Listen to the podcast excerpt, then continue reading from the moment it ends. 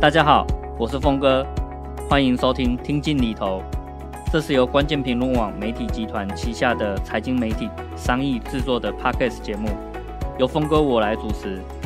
节目议题涵盖生活理财、股市、债券、房地产投资以及各种最新的商业趋势。大家如果有任何理财与投资的问题，欢迎留言发问，我知无不言，言无不尽。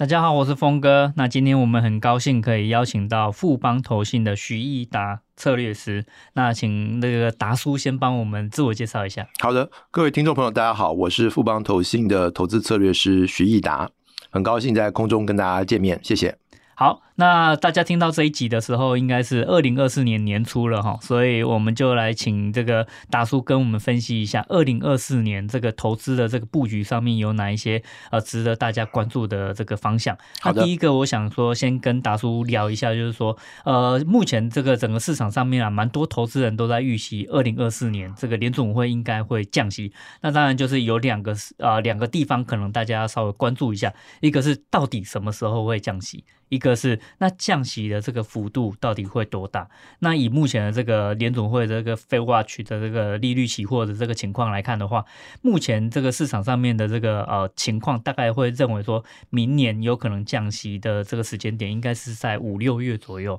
那以及说那全年度的这个降息大概会是在一 percent 左右，也就是说从目前的五点二五降到四点二五左右的这个情况。所以说实在的这个幅度没有很大，不过就是目前的这个。情况啊，就是大家预期的这个心理，其实都已经直接反映在十年期美国公债的这个殖利率已经降到三点八左右了。所以就是这个目前的这个降息的这个幅度啊，就是呃利率期货的这个情况啊，就是已经比大家认为预期啊联储会会降息的这个情况还要更低了。所以您认为这个部分大家应该要怎么样去思考或者掌握呢？好的。呃，我首先跟大家报告哈，关于这个所谓的 Fed Watch 这个利率期货，芝芝加哥期交所这个利率期货。是一个挺不准的指标，嗯，它虽然是情绪反应非常大，对，虽然是真金白银吹顶出来的一个利率期货的一个结果哈，但是各位如果有印象的话，今年的三四月的时候也是认为说马上五六七八九月就要降息，也是根据 Fed Watch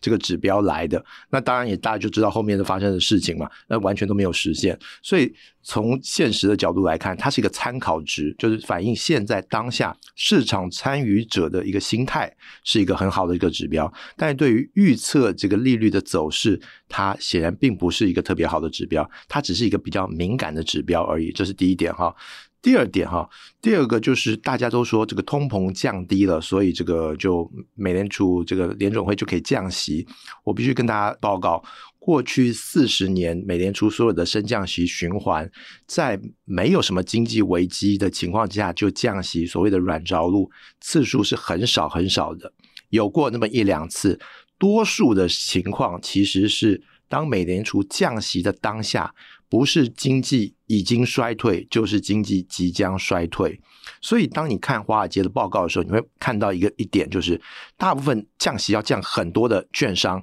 一定要附带。一两个条件，就是美国的经济第一季、第二季就要进入衰退了，负成长哦，衰退。然后第二呢，就是美国的这个企业获利大幅的下调。目前 S M P 五百的获利预期，明年要成长十二个 percent，十到十二个 percent 之间，大部分都被下调到只剩下两三四个 percent 左右。必须伴随这两个条件的发生，但是呢，如果这是所谓的债券的这个呃策略报告，或者是分析师做出来的结果，但是另外一边，如果你看股市的分析师写出来的报告，好像又不大一样。股市好像觉得说明年还有高点可期了，嗯、企业获利回升了。那如果在这样的情况下，我给大家一个比较简单的一个判断的一个方法哈，大家都很熟悉台积电嘛，我们在特别说明哈，我们投信是不能讲个股推荐的，所以我们就这个举例来讲哈，举例以台积电。一月底的这个财报周的一个状况，我想大家会可以是一个很重要一个参考指标。如果如果美国经济一二季就要衰退的话，台积电应该要给出一个非常保守的财务的指引。今年获利搞不好持平啊、下修啊，这一一定有这些字眼。因为美国状况不好，你觉得台积电晶片还卖得出去吗？嗯，或反过来说，台积电给的 guidance 还是很好。啊，指引还是非常好。这个所谓的晶片库存见底，那接下来三四五六月要进行晶片库存的回补周期了。那么美国经济怎么会衰退呢？如果这个衰退，大家就不回补库存了，所以股票跟债券这边其实出现一个小小的矛盾点了。时间上，我觉得有一点对于衰退预期有点预期的过度了，所以我觉得从股票跟债券两个结合起来一起看的话，投资人要非常谨慎小心。其实目前对于降息的预期，市场已经交易的过度了。我认为有一个非常大的一个拉回的风险在第一季会发生。嗯，就是指目前债券有点涨得太高了，涨太高，嗯、基本回档的几率是挺高的。嗯，要非常小心。股票的部分呢，有没有什么风险出现？好的，呃，股票的部分哈，我们说明年的重点有三个，第一个叫做明年是大选年啊。啊，大选不是我们的大选哦，我们大选是没什么大不了的，是美国人的大选才才重要，因为毕竟这个川普这个败部要即将复活了。那我们可以看到，像荷兰川普、阿根廷川普这些人都当选，那美国川普当不当选，这这这很难说了。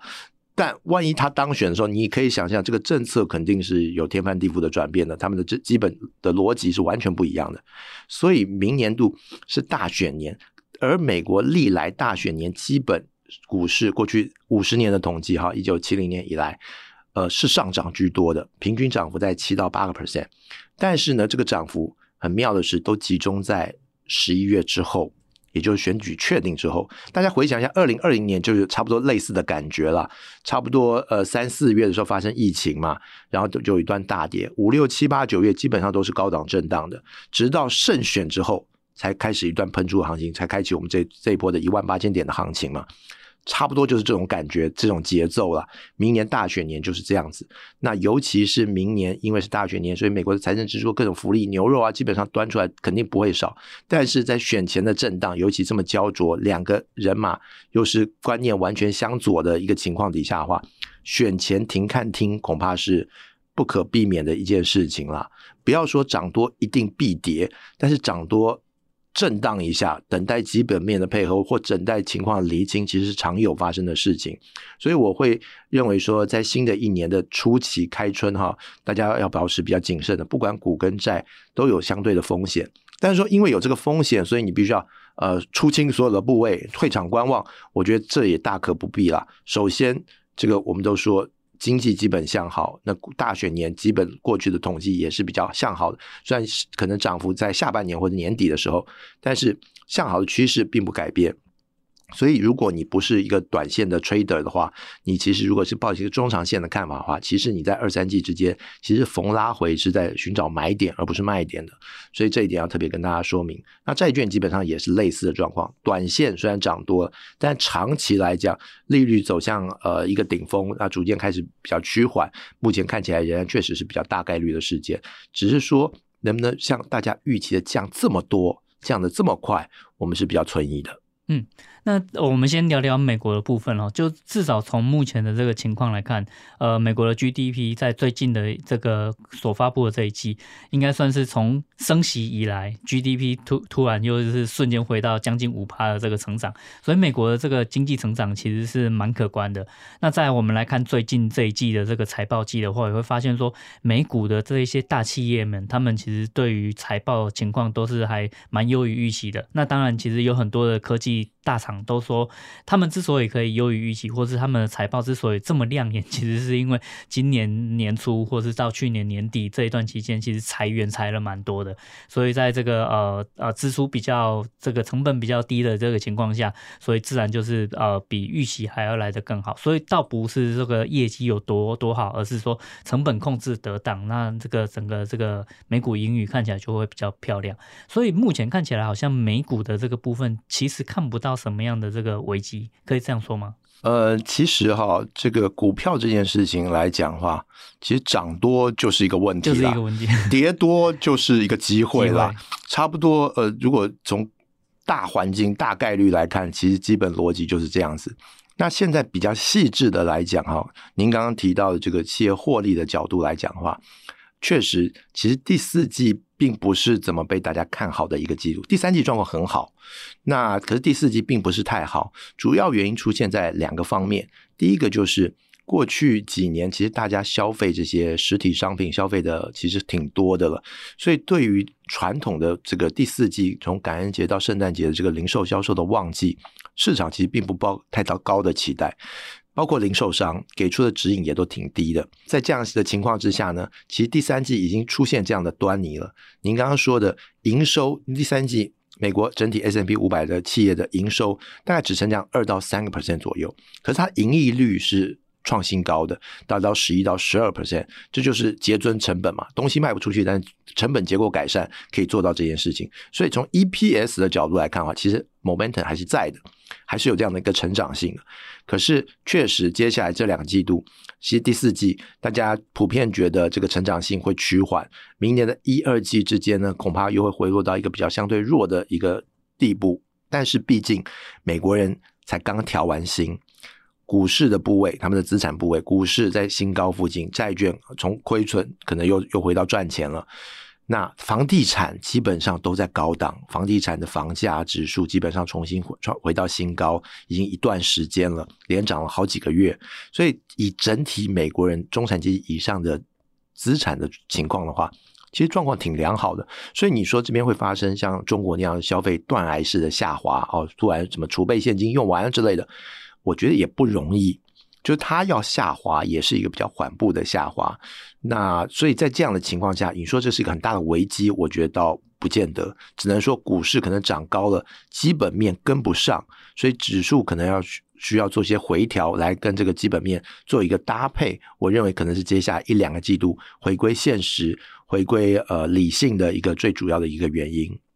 那大叔，接下来我们来聊聊台股。那其实我认为台股目前算是还蛮乐观的啦。那外资也一直在进来。不过今天就是刚看到有一个新闻是这个杨应超他有提到说，台股目前的这个情况才处于一局上半。那这个意思就是说，呃，台股才在起起涨点而已。不过以呃录音当下的这个情况来看，台股已经就是接近历史高点了。那美股其实也就是很也很接近历史高点。所以现在呃，如果说才在这个起涨点而已，你觉得这样的看法是不是过度乐观呢？或是其实它有迹可循？好的，呃，从两个角度来看哈，一个是基本面的角度，一个是资金面的角度，呃，这两个可能导出了完全不同的结论了。先说这个一万八才开始哦，这话让我毛骨悚然了，因为几年前中国股市也喊过四千点才开始这句话了。然后一路飙到五千多，然后就就回到现在这个这个状况，所以什么才开始？我我个人是不敢讲这种这种话的。那我认为从资金面来讲，有这个可能性的原因是在于说，如果最快明年的就接下来今年的三月份就立刻二零二四年三月就立刻进行降息，尽尽管可能只降个一两码或是一码这样子。连续的慢慢开始降，全年可能降一个 percent。假设真的开启这样的一个降息周期的话，因为一般出现降息或就像升息一样，一一定都是一段时间持续的，不大可能升一个月降一个月。在这样的情况之下，热钱资金完全会走向跟一年多两年以来完全不同的走向。更直观的来说，与其在这个时候说股市会再创新高，或是两万点、三万点。他不如说，比如说房地产就好了，在资金呃重新这个因为利率下降的关系，资金重新宽松的情况之下，恐怕房地产就要开启，才是真正要开启第二波上涨的一个趋势了。尤其在美国或台湾，基本上都还在新高附近，拉回其实并不多的情况底下，所以呃，是不是要重新吹起一个资产的泡沫，这取决于美国联准会的一个态度啊。但我们认为，呃，风险挺大的，因为如果如果在这样的情况下，资产价格重新上扬的话，我想二零二五年通膨重新回到高位，那绝对是一个可以期待的一件事情。那就完全会重演一九七零年代到一九八零年代通膨反复的这个历史的教训了。所以我是呃仍然比较理性的认为说，包括我也看到这样的历史的结果，也看到这样的一个资产价格的的高涨。呃，我认为它。做出这样的行动，我认为是比较困难的。但是你说，如果用口水护盘啊，帮助这个美债顺利的标售，把美债利率压下来，我认为这是他力所能及的。毕竟他的通膨也下来了，就业率也很好，他的基本政治任务达成了。所以要做一些口水护盘的动作，来维持这个美债的这个标售的状况，我认为是一个很合理的一个推测，跟一个很合理的帮助。在这样的情况之下，我认为有可能，但是整个市场可能把这个预期啊。打得有点太高了，我觉得这是呃，在今年年初可以说是市场最大的风险。往后面来看哈，呃，我当然认为说，因为 AI，因为整个整体科技趋势终于有个新的亮点出来了。呃，过去的手机、PC、NB 看起来都已经进入颓势，其实好多年了，那成长性都比较低。那是不是借由这个 AI 的新应用，真的能够重新再重塑，就像四 G 进入五 G 这样的时代一样，重塑我们的整个的生活的节奏、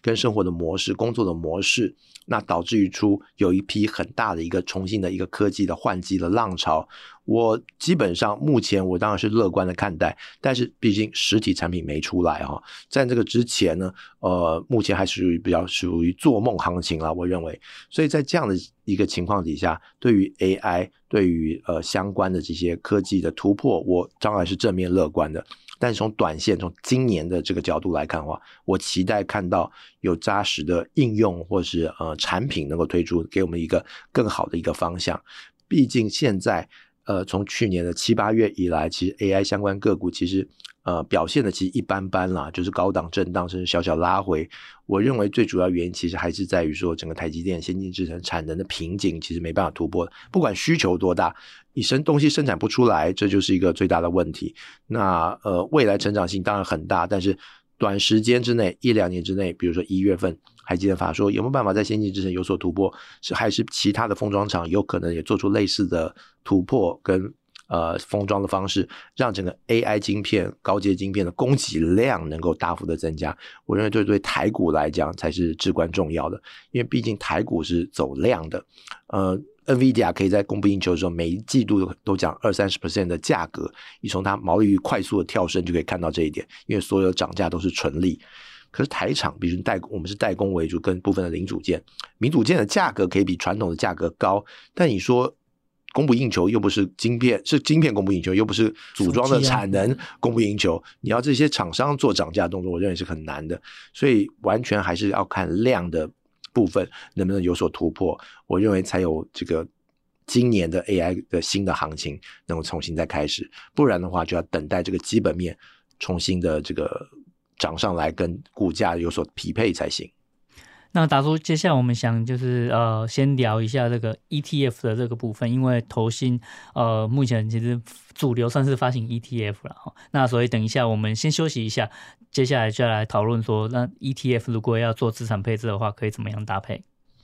好，达叔。那这个投资人其实呃，目前就很喜欢用各式各样主题型的啊，或是这个呃，跟这个大盘指数比较相关的这些 ETF 来达成自己的这个投资组合或资产配置。那这个富邦投信也发行很多的 ETF。那所以有没有什么样的建议，在二零二四年的时候，有没有一个比较理想或是一个比较建议的这个投资组合或资产配置呢？好的，好的。呃，首先哈，因为 ETF 大家这几年就特别喜欢用，因为我觉得。主要就是解决了大家这个选择困难症的一个问题啦，因为你要投资这么多个股两千家，你要怎么选？这是全世界一万两千家，这简直就头都昏了。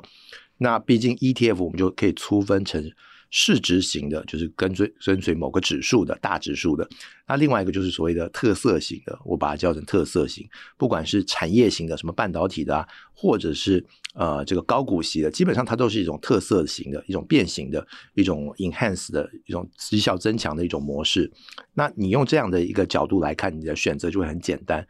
本质上你一定搭配一个。大盘型的，因为你为了追随整个大盘的成长，整个经济的成长，所以你用一个大盘型的作为基底，是一个特别合理的一个配置的方式。那大盘型当然它涨幅就跟大盘是差不多的，那你可能觉得这个不够高啊，或者你期待更高的报酬，在这种情况之下，你可能就附加上去各种不同类型的作为卫星的配置，比如说半导体啊，比如说呃五 G 啊，或者其他不同的科技的类型。或者是高股息。如果你对现金流有比较多的需求，那你就配高股息，因为毕竟科技型的它是配不出股息来的。所以在这种情况之下，你就透过你自己的一个风险的承受能力，跟你对现金流的要求，你可以搭配出一个股债的一个大盘的配置做基本，然后再加上不各种不同的特色型的 ETF 作为配置。那以明年度，呃，以二零二四年度的这个情况来说，我们认为哈，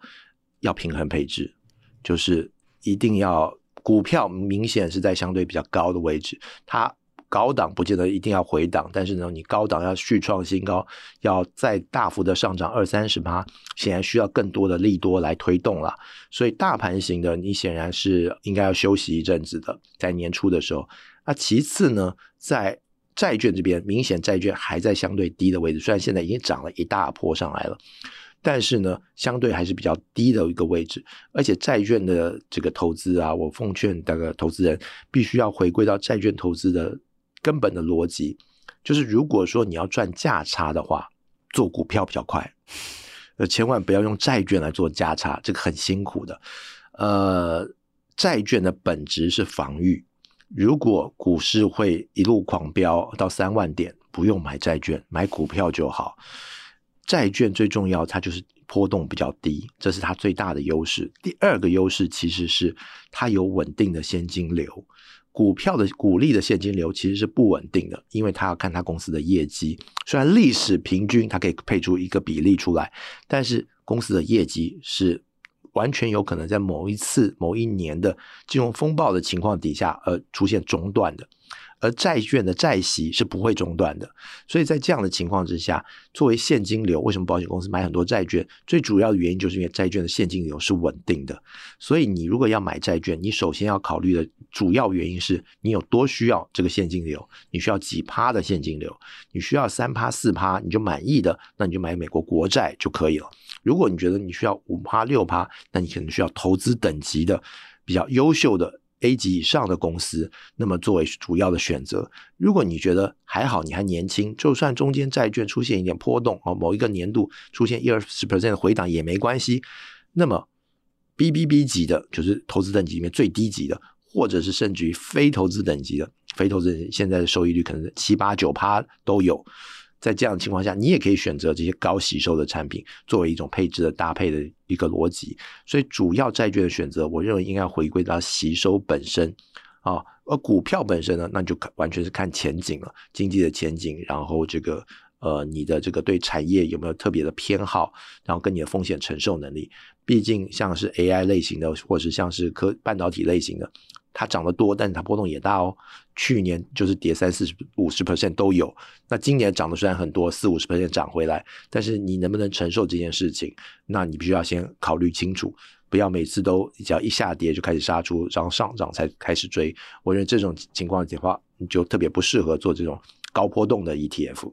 那接下来想请教一下达叔，就是说，呃，应该说二零二四年大家都预期会降息。那在降息这件事情呃发生之前，我相信其实市场上面都已经开始在呃，不管是股票或是债券的价格上面，已经开始有一点 price in 的这个状态了。那不过就是。如果真的在二零二四年的某个时间点，真的就是联总会宣布降息了，那在宣布之后，你觉得投资人可以做哪些行为，或者是哪一些哪一些布局的调整呢？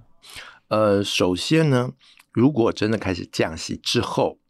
呃，老实说，在降息的一段时间，就是开始降息之后的一段时间，股汇市基本上表现应该都不会太好。过去历史上一向是这样，因为就像我刚刚说的，多数的时间降息当下跟降息的期间，经济表现肯定不好，因为经济表现不好才要降息嘛。如果现在台股两万点，有什么好降息的？又怕它涨得太少吗？通常就算是当下没有什么事情发生，市场也会预期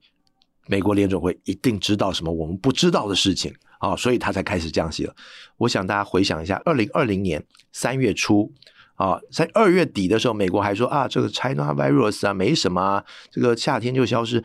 结果等到三月初，鲍威一站出来，就是我们立刻把利息降到零。啊，我想大家知道当下的反应，应该还记得，就是连跌了大概二十个交交易日吧。为什么会这样？就是因为大家一定觉得哇，这个事情一定不妙，所以才会出现这样子的一个转变。所以同样的，如果在经济状况挺好的几个情况下，直接开始降息本身的话，市场其实首先想的不是欢呼，而是想着发生什么事了，接下来要发生什么事。所以接下来这段时间，恐怕呃市场会进入到一个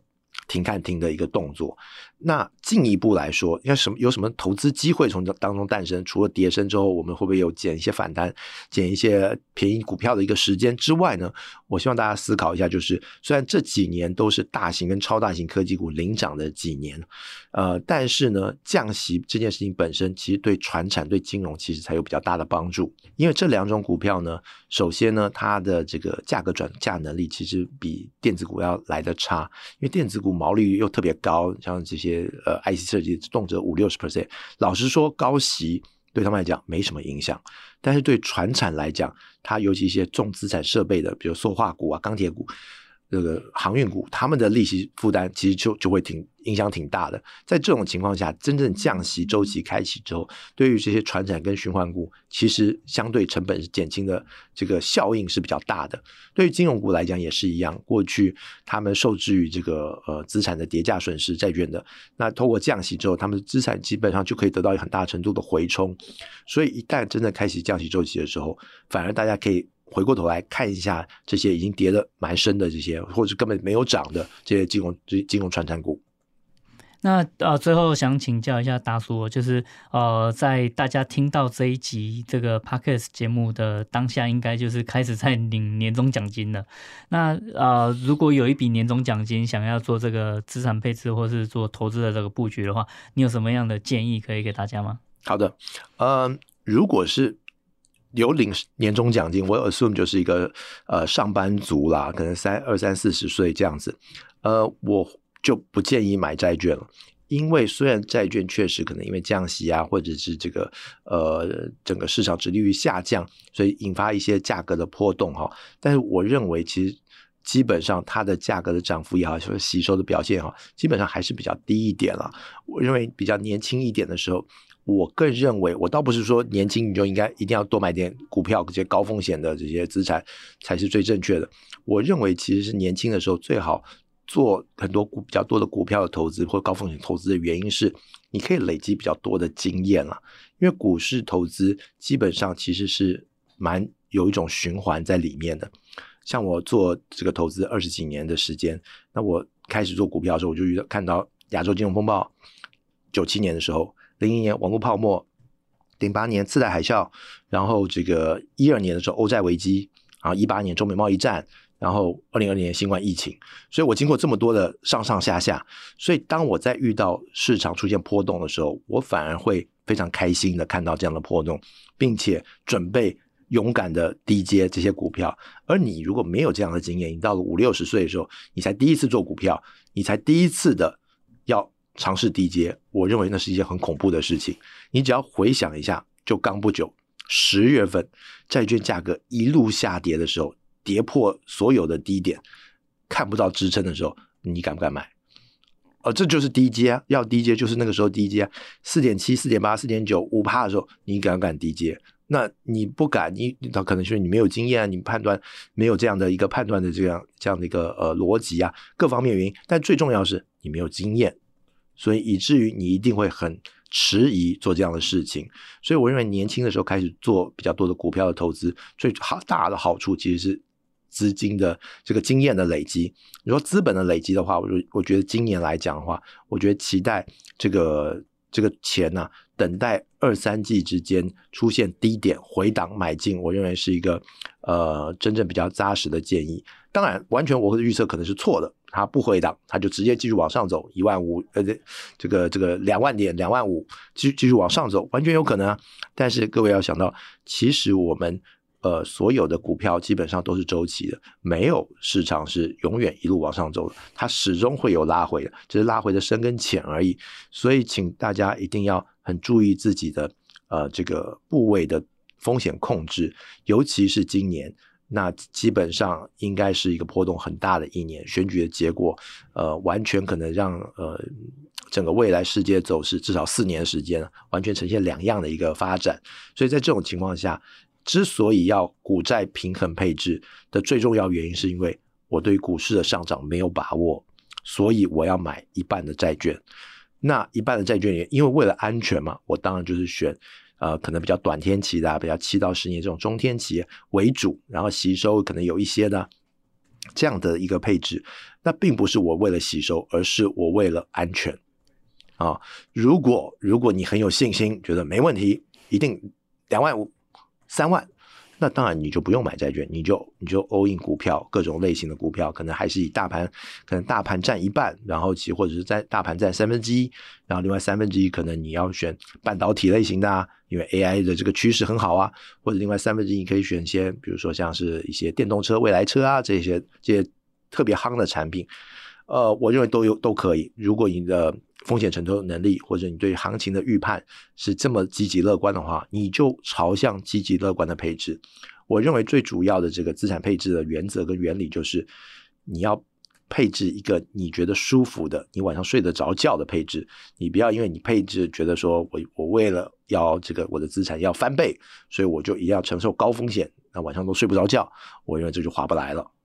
好，今天很谢谢达叔啊，这是代表这个富邦投信来跟我们讲呃，二零二四年的这个投资的一些呃前瞻跟趋势。那也希望大家可以从今天的这个节目里面学到一些东西。那我觉得今天达叔说的其实都很中肯客观哦，就是呃，包括说股债之间要怎么样去思考这件事情。对啊，就是呃，债债券的部分现在就是很夯啊，那可能很多人都会。预期说啊，如果降息的话，就会有一波的涨幅，好，那那就可以赚到资本利得。啊，如果还没有降息的部分，那也许现在这个美债这个殖利率也还蛮漂亮的，好，那还可以赚到这个四趴五趴的这个配息，好像看起来就是很理想的一个资产。可是也真的如达叔所说的，如果你在长期的这个预期情况下，真的就是股票的这个部分啊，不管是这个呃资本利的部分或是什么的，它的成长性也都比债券来的。更可观的那债券啊，我觉得达叔说很棒的一件事情，就是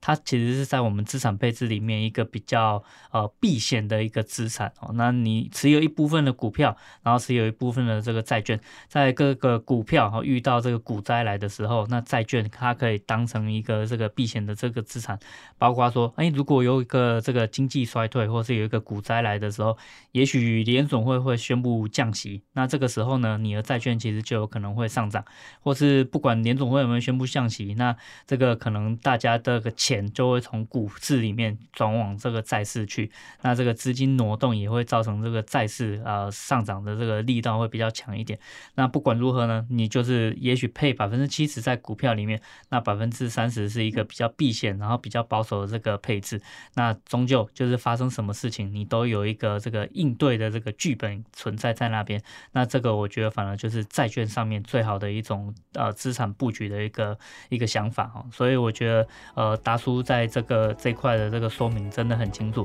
那也希望大家今天都有所收获。好，那今天我们就先聊到这边了，那也请达叔一起跟大家说声拜拜喽。好的，谢谢各位，谢谢，大家拜拜，拜拜。